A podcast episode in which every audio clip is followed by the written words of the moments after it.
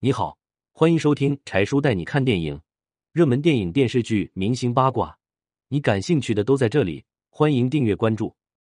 大考，田文文帮父亲隐瞒病情，妈妈一句话让他情绪崩溃。我爸出院了，田文文小心翼翼的跟妈妈说，可妈妈的一句话彻底让田文文隐忍多年的情绪爆发了。妈妈坐在沙发上，冷冷的答复：“这么大的事，你也瞒着我啊？”妈妈停顿了几秒，眼睛含着泪水，哽咽说：“我看你就是小独立惯了，谁都不欠。”不想这句话一下子将田文文积压了多年的情绪彻底爆发了。田文文从小就被父母留给奶奶，她想爸爸妈妈，可是她又不敢说出来。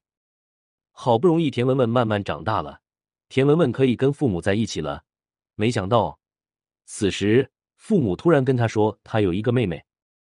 父母们以为田文文长大了，学会独立了，不怎么需要父母了，于是父母把所有的爱都给了小妹妹，这让田文文心里渐渐积累了不满。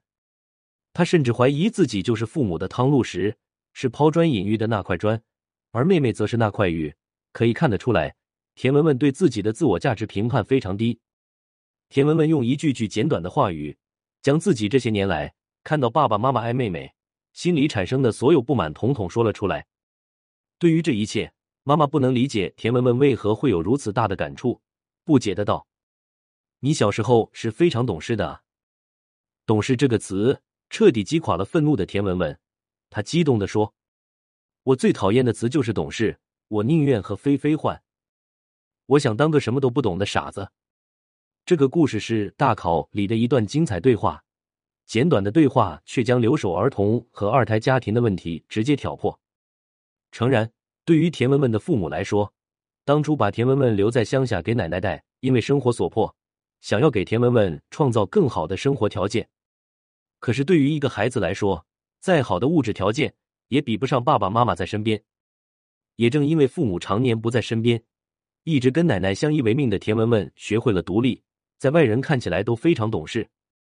有一次，田文文感冒生病了，她心心念念的还是担心父母知道，她特地叮嘱奶奶：“别告诉我妈妈。”就是这样一个懂事的小女孩，她把自己所有的委屈都藏在心里，她不想让父母担心自己。可是谁能想到，在这样的一个女孩的心底里，实际上她最需要的还是爸爸妈妈给予的爱。田文文一直也没有告诉妈妈心中的这个秘密，而当家里的条件好了。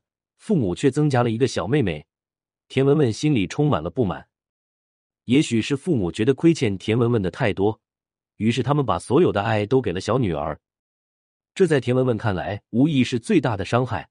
为什么爸妈们可以对小妹妹这么好，而却把我扔在老家跟奶奶一起住？田文文想起了家里爸爸妈妈带小妹妹开心快乐玩耍的画面，她心里多么期望自己小时候也能这样跟爸爸妈妈一起玩耍啊！于是。田文文嫉妒、羡慕，他甚至还恨自己，为什么自己不能得到父母这么多的爱？他不解。诚然，田文文在儿童时代缺失父母的爱，如今已经无法挽回。田文文更重要的事情是放下过去，跟父母和解，重新开展新的父母之爱。尤其是目前，对于现在二胎和三胎的家庭来说，对于父母更要思考两个不同环境生长下的孩子的心理想法。多跟孩子沟通，了解孩子的真实感受，帮助孩子更好的成长。一生中能成为一家人，也是一辈子修来的福分。如何让一家人和谐相处，需要更多的是家人的相互理解，一家人多沟通多交流。你怎么看待留守儿童和二胎的事情？欢迎留言讨论。